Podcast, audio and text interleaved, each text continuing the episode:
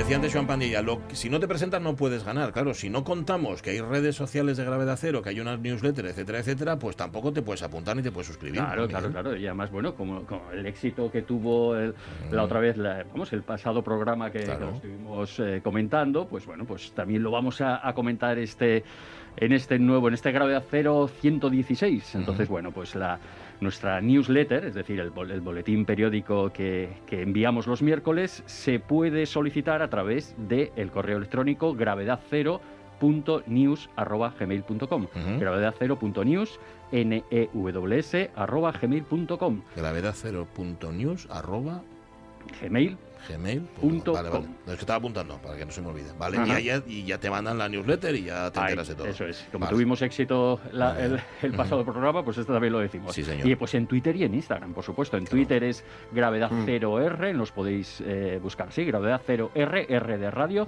Y Instagram, eh, gravedad 0 podcast. Muy bien, pues nada, así de sencillo. Oye, déjame que diga, porque no lo dije, que sí dijimos quién se lo había llevado. Se lo había llevado Fernando Calleja, el libro Historia de la Física del Universo, cómo las astronomía se hizo física.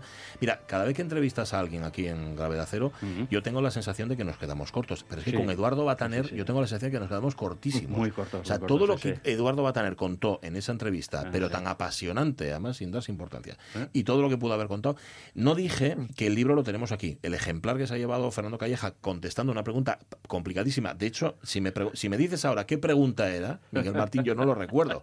Era muy era una pregunta difícil, pero él se la supo. Además, ojo, tenía que ver con la radio tenía que ver con la radio, sí señor. Claro, con las ondas electromagnéticas. eso es, pues yo, pues da igual.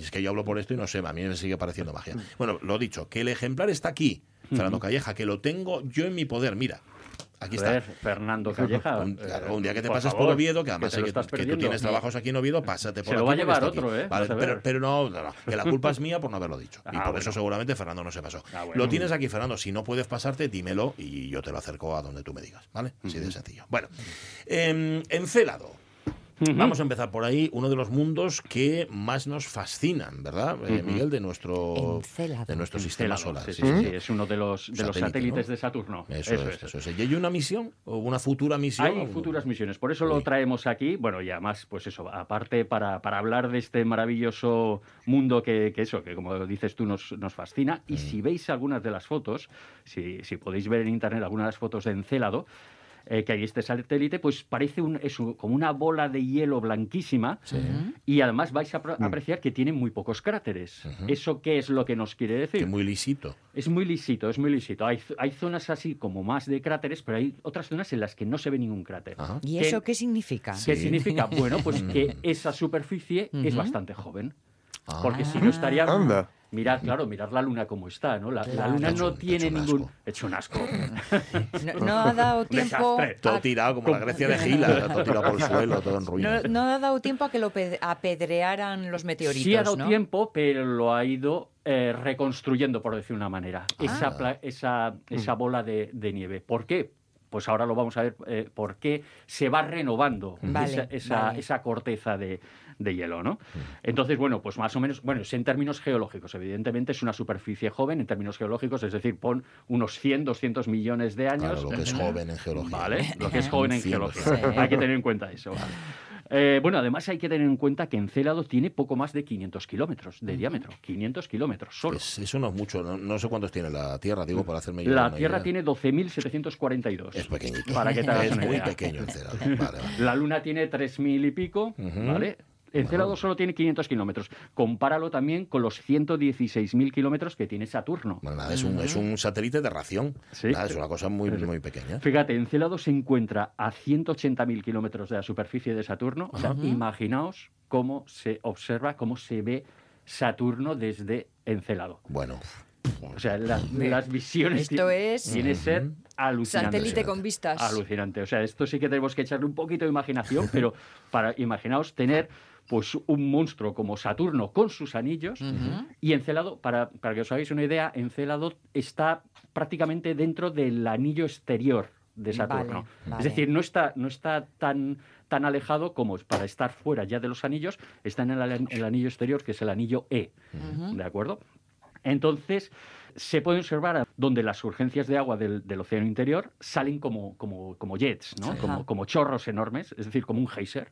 Como un geyser que se pierde en el espacio actualmente en, la región del Polo Sur, es donde se ha fotografiado, ¿no? Mm. Del satélite. Entonces, eh, también podemos ver que en Encélado nieva es decir, de esos, de esos geysers, eso es, de esos geysers, ah. hay partículas que sí que superan lo que es la velocidad de escape, y esas partículas van a formar parte de lo que es el anillo E. De hecho, se cree que es Encélado el, el, mayor suministrador del anillo E de las partículas que tiene el anillo E, que es muy difuso, muy difuso ese anillo, ese último anillo, el, externo de Saturno. Pero hay otras partículas que no superan esa velocidad de escape del Encélado y vuelven a caer. Entonces, esas partículas son las que hacen que, nieve, en, en, Encélado. Porque son partículas de agua, nos has dicho. Son partículas de agua que provienen, provienen del océano global que está dentro de, Encélado. Por eso es importante Encélado y por eso es importante a nivel astrobiológico. O sea que es como una perlita. ¿Sabes las perlitas que tomas, que es una cubierta y cuando muerdes es ah, líquido? Ajá, sí, sí, sí, Es una perlita. Tal cual, bueno, eso lo utilizan mucho ahora en, alta cocina también, Por ¿verdad? Ejemplo. Sí, sí, sí, la, esferificación y todo esto. Sí, sí, sí, verdad, ¿Sería algo así? Es un océano recubierto. Bueno, se, tiene que estudiar. Se tiene que estudiar. Ese océano, sí, más o menos ahora se cree que, que, tiene una profundidad más o menos de 10 kilómetros. Imaginaos 10 kilómetros. La profundidad máxima en nuestro océano es lo de las fosas de las, las Marianas, que son, son 11. 11. 11 kilómetros. Aquí de promedio 10, es decir, puede que haya zonas con mayor profundidad. Ah. Y estamos hablando de un pequeñín cuerpo de 500 kilómetros de diámetro. y, sin embargo, ese océano recubre a todo lo que es el, satélite, el célado.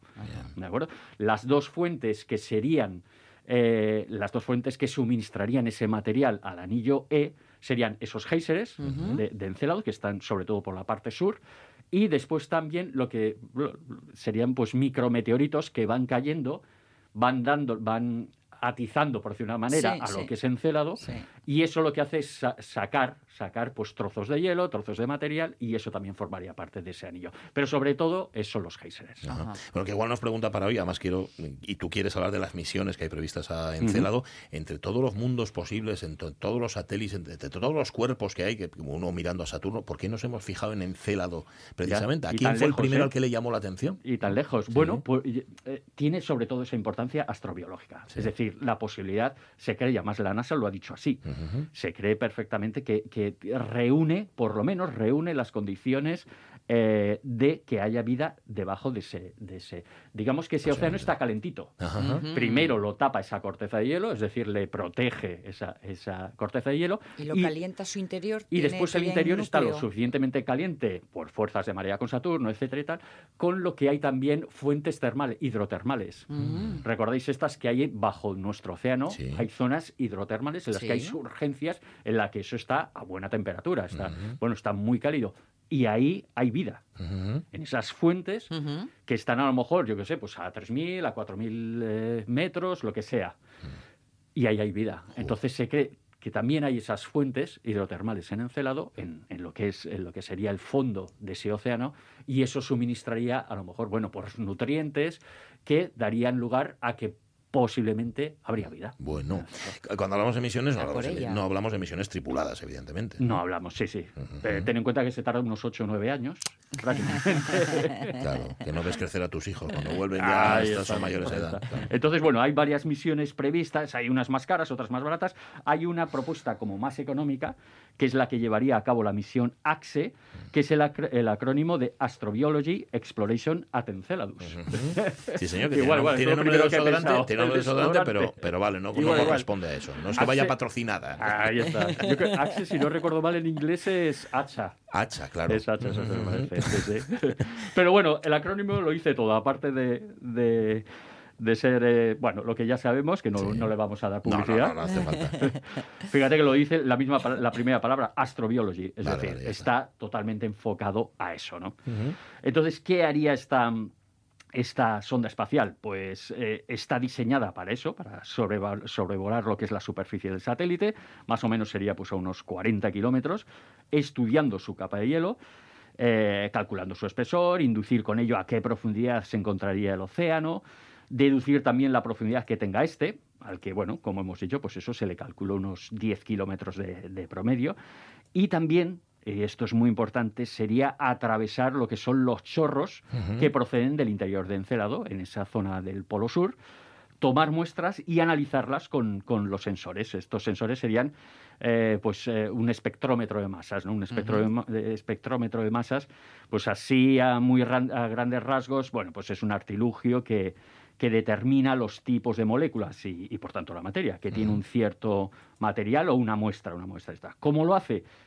Pues conociendo previamente las diferentes masas que tienen cada una de las moléculas. Y de esta manera, bueno, pues puede igualmente determinar en función de su relación entre masa y carga, eh, pues tanto los elementos químicos como también los isótopos de esos elementos químicos. Entonces eso es más o menos lo que hace ese espectrómetro de masas. Y esto es lo que haría esta sonda espacial, que bueno, pues está prevista pues para lanzarla a finales de, la década. Esa es, dices, la opción baratita. Esta sería la opción más económica. Sí, sí. Después hay otras opciones más caras en la que se se llegaría a lo que es la superficie de encelado. Eh, Bajar y todo. Sí, eso es. Ah, Aterrizaría lo que es la... A, todo lujo, Anda, que vas y intentas aterrizar y justo te cae, sale el chorro por y ejemplo, te, lanza por ahí. O resbalas por el, hielo, algo así, eso hay que tenerlo previsto. Estos chorros son los que irían renovando a lo largo de, de los años, de las décadas y tal, los que irían renovando la superficie. Entonces cae un meteorito, crea un cráter, pero bueno, con esta con este movimiento de, las, de la corteza de hielo y con las, las urgencias de agua, pues se supone salada, con sus sales, etcétera y tal, pues bueno, va cubriendo esas, esos cráteres, claro, claro, claro, y lo va renovando, lo va renovando poco a poco, y de hecho, si veis las fotos, son espectaculares, hay zonas totalmente lisas, que parece eso una, una pista de hielo, perfectamente. Bueno, fascinante, de verdad que sí. A ver si nos da información, no saben lo que les espera en Encelado, como descubramos que hay vida allí. pobres, pobres enceladianos. Hombre, va muy enfocado eso, ¿eh? Sí, sí, sí. Será vida... Bueno, vida muy primaria, ya, ya, ya, pero nosotros sabremos sacarle provecho. Tú no te preocupes, así somos los seres humanos. Bueno, eh, 11 menos cuarto, esto es Gravedad Cero, en, en RPA, aquí en la radio mía, 25 de mayo, año 1977.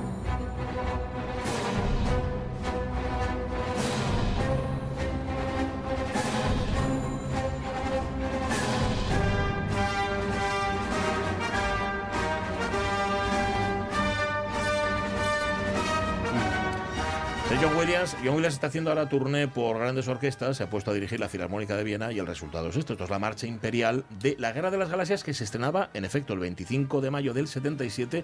Tú eras un niño, Miguel Martín. En Estados Unidos, sí, tú más niño. Yo más niño todavía. No obstante, yo recuerdo haber ido a verla, a ver, no el 25 de mayo del 77, sino un poco más tarde, que es cuando se estrenó. me acuerdo, me llevó mi hermano Jaime. Sí, sí, en España llegaría el 7 de noviembre. Sí, señor, el 7 de noviembre. bueno, se tiene en cuenta este, este aniversario, pues cuando fue el estreno, en, bueno, Estados Unidos, eso que fue el 25 de mayo de, 1977. ¿Tú, te acuerdas? Eh, me acuerdo de ir al cine. Sí, sí, lo que no sé es eh, cuándo, fui y me acuerdo perfectamente de qué cine fuimos. Mm, y que fuimos todo, toda la familia, por supuesto. ¿Y, recuerdas la impresión? Hombre, la impresión, eso se, totalmente se te queda diciendo, ¿pero esto qué es? Dos no palabras, alucinante. Oye, ¿me, dejas que hoy te desbarate el orden del programa y le hagas esa misma pregunta a nuestro invitado? Y, que empecemos por ahí. nuestro invitado de hoy es ni más ni menos que el director del Planetario de Madrid, que es Telmo Fernández. Telmo, ¿qué tal? Muy buenos días. Hola, buenos días. Eh, no sé si Telmo Fernández se acuerda del estreno de La Guerra de las Galaxias. Eh, sí, sí, sí, me acuerdo. Además, me acuerdo perfectamente porque es una película icónica y, además, mm, bueno, John Williams, que es al que habéis aludido, no solo ha compuesto las bandas sonoras. Y además, una cosa curiosa de, las bandas sonoras de esas películas, ah, por lo que a mí me han comentado, los montajes de las de, estas películas las hacían después de hacer la banda sonora, es decir, que se, adaptaban a la banda sonora. Sí, sí, que es muy interesante. John Williams, que ha sido un compositor y sigue siendo un compositor, la lista de Schindler también. sí, sí, sí. sí, señor. Pues mira, yo ese dato no lo sabía, eso de que montaban sobre la música. Esto claro, claro, porque generalmente es un poco al revés, ¿no? Se hace el montaje y luego la música se por encima, pero la música es tan protagonista en el caso de, Williams que, que el montaje final, final lo hacían sobre la la, banda sonora que, estaba ya de arriba abajo montada, ¿no? Miguel Martín, ¿por qué traemos hoy a Telmo Fernández aquí a Gravedad Cero? Bueno, pues tenemos aquí muchas, muchas, preguntas. Vamos a ver a cuántas nos da tiempo. Eh, bueno, pues yo qué sé, por ejemplo, hemos hablado ya de diversas misiones previstas de, exploración del sistema solar para, los próximos años. Ahora, por ejemplo, bueno, pues eso estábamos comentando la prevista para Encélado. Entonces, Telmo, para ti, eh, personalmente, ¿cuál es en la actualidad el programa o proyecto o proyectos de exploración espacial en nuestro sistema solar que, más te atraen, que más te llama la atención o que estás siguiendo con mayor dedicación? Bueno, primero, hola Miguel, que somos amigos de hace muchísimos años, hola. y hola a todos los demás. Y, bueno, efectivamente, ahí, ahora mismo es un momento muy muy dulce de la, de la exploración espacial. Uno, quizá el más, el que me llama más la atención por, lo, por la revolución que va a suponer, quizá no tanto a nivel de descubrimiento como a nivel de tecnológico, etcétera, es el problema Artemisa, ¿no? El que va a ir a, vamos a llevar otra vez hombres a la Luna y probablemente construir una estación orbital alrededor de ella.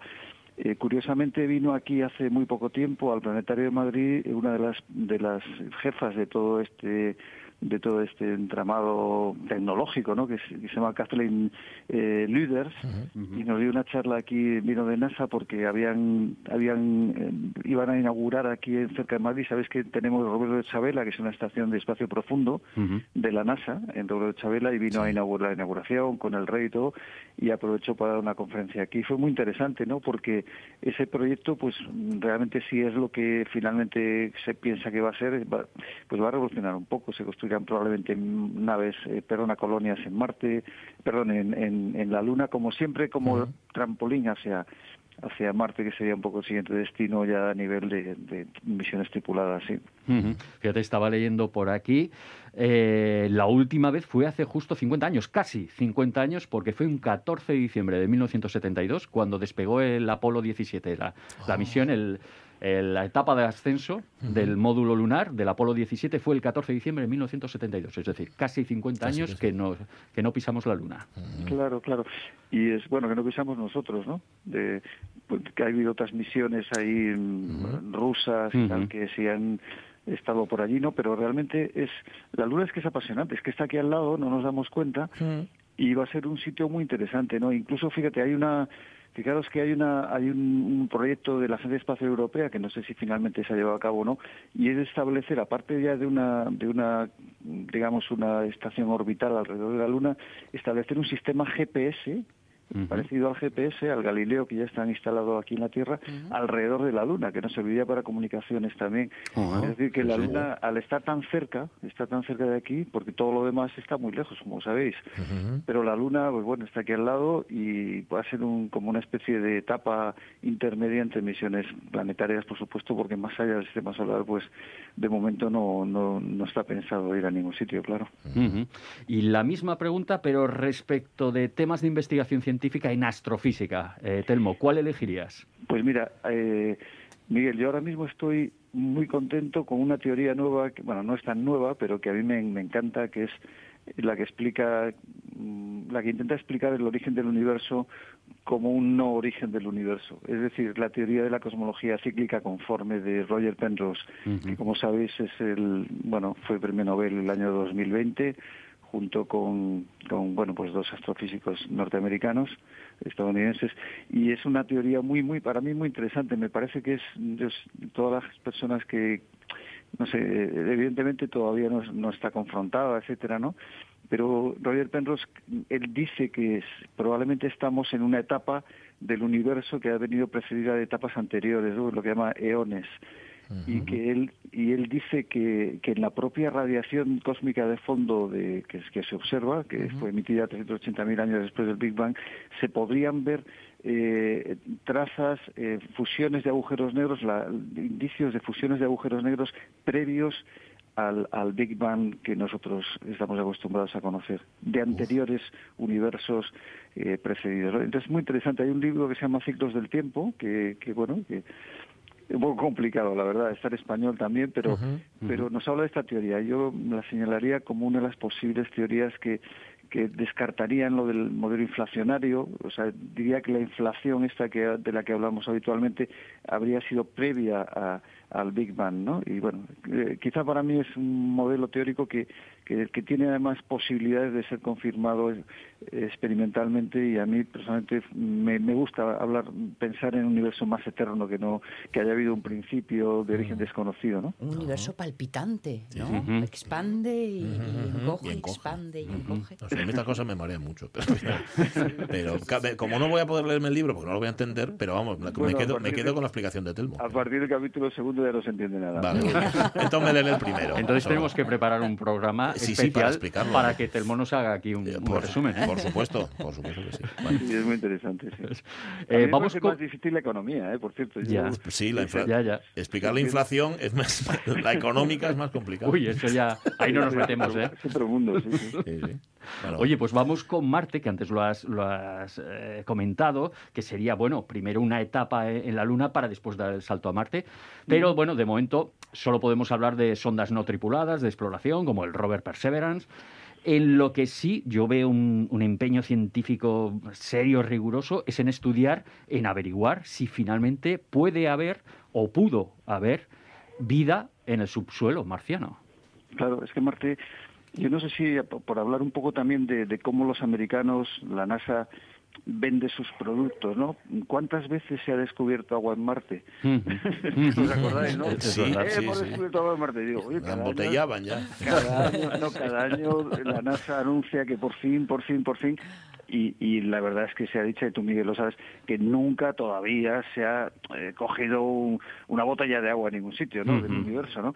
Pero sí que se cree que puede haber habido en el pasado eh, agua, incluso por la superficie, por viendo un poco cómo es la estructura de, geológica del planeta y que muy probablemente haya en el subsuelo, al igual que habéis hablado antes de, que pueda haberla en, satélites de nuestro sistema solar.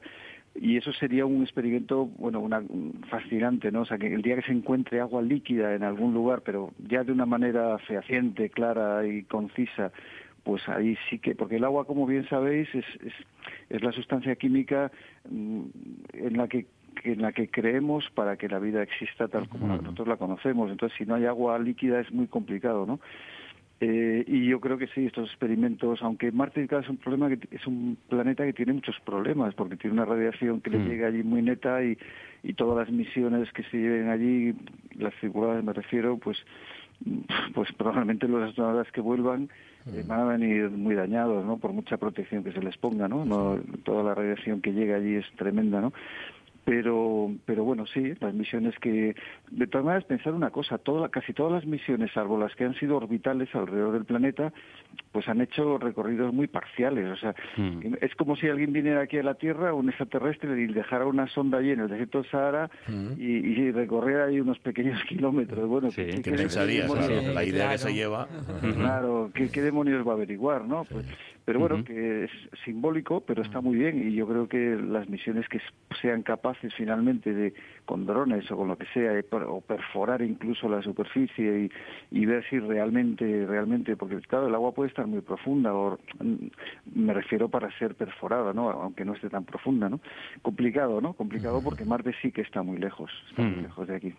Sí, sí, sí. Oye, pues vamos a, con lo que nos queda de programa, vamos con lo que son las actividades del planetario. A ver, una persona que, que ahora en el mes de junio se acerque por el Planetario de Madrid, eh, ¿Qué programas en la sala de proyección del planetario va a poder ver? ¿Qué pues conferencias va a poder asistir? ¿O eh, qué exposiciones va, a poder visitar? Nosotros en el planetario tenemos, bueno, ahora una población muy variada. En verano estamos dedicándolo sobre todo a, a, jóvenes, a, público más infantil. Por las mañanas está dedicado al público infantil. Tenemos varias películas dependiendo de las edades. Son películas que llamamos películas full dome, que son inmersivas, ¿no? De, toda la cúpula. Tenemos una que se llama Cielo de Chloe, otra que se llama López, Explorador de otros mundos. Tenemos una que se llama Polaris. Eh, y luego tenemos también películas para público en general. Tenemos una que se llama Spherium, que es un, una búsqueda, una, especie de película como de ciencia ficción o de ficción científica. Tenemos una de Alfonso X el Sabio, que es el universo de Alfonso X el Sabio luego otra que se llama La pregunta de la vida y luego también tenemos una nueva que se ha estrenado que es eh, postales de otros mundos, ¿no? que habla precisamente un poco de esta búsqueda de, de, todo el sistema solar, todo lo que se ha hecho en el sistema solar.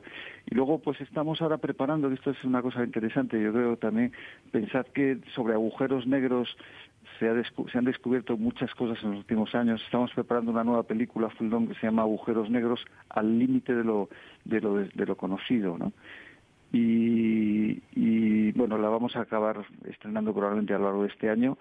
Y bueno, luego haremos una observación pública también. Tenemos varias actividades aquí en el Parque Tierno Galván, que como sabéis tiene un auditorio muy grande, aquí que está como a 100 metros de aquí del, del programa planetario y en fin hemos pasado momentos difíciles como mm. todo el mundo no con la pandemia pero ahora ya estamos abiertos a pleno rendimiento y por supuesto con también actividades online que podéis ver en nuestro canal de YouTube que, que es muy activo no así que nada animo a todo el mundo que queráis venir por aquí estáis invitados por supuesto y y con mucho gusto os, intentaremos recibir. Que hay que bajar tres días. Nada, nada, sí, sí, es que, si no, no da solo, te lo, te lo puedes perder. Del planetario tres días. No te lo puedes perder. Queda mucho, por si pensé que Madrid queda lejos, nosotros que hablamos desde Asturias, pensad lo lejos que está Encélado. Y sin embargo lo están investigando, así que no me parece que sea para tanto.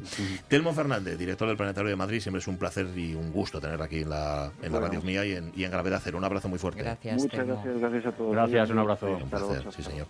Em, cuando quieras tú, organizamos ese programa especial para explicar y, lo, y lo intentáis. Yo no prometo nada, no prometo entenderlo, pero seguramente que habrá muchos oyentes. Sonia, sin ir más lejos, que se va a quedar encantada. Así que Hay que darle más disfrutar, cancha. disfrutar seguro Nuevas que teorías sobre que el origen más del cancha cosmos. a, a Telmo, sí. Pues sí. Gracias, Miguel Martín. Gracias, adiós. Un abrazo, un placer, un lujo, gordo. un siervo, un...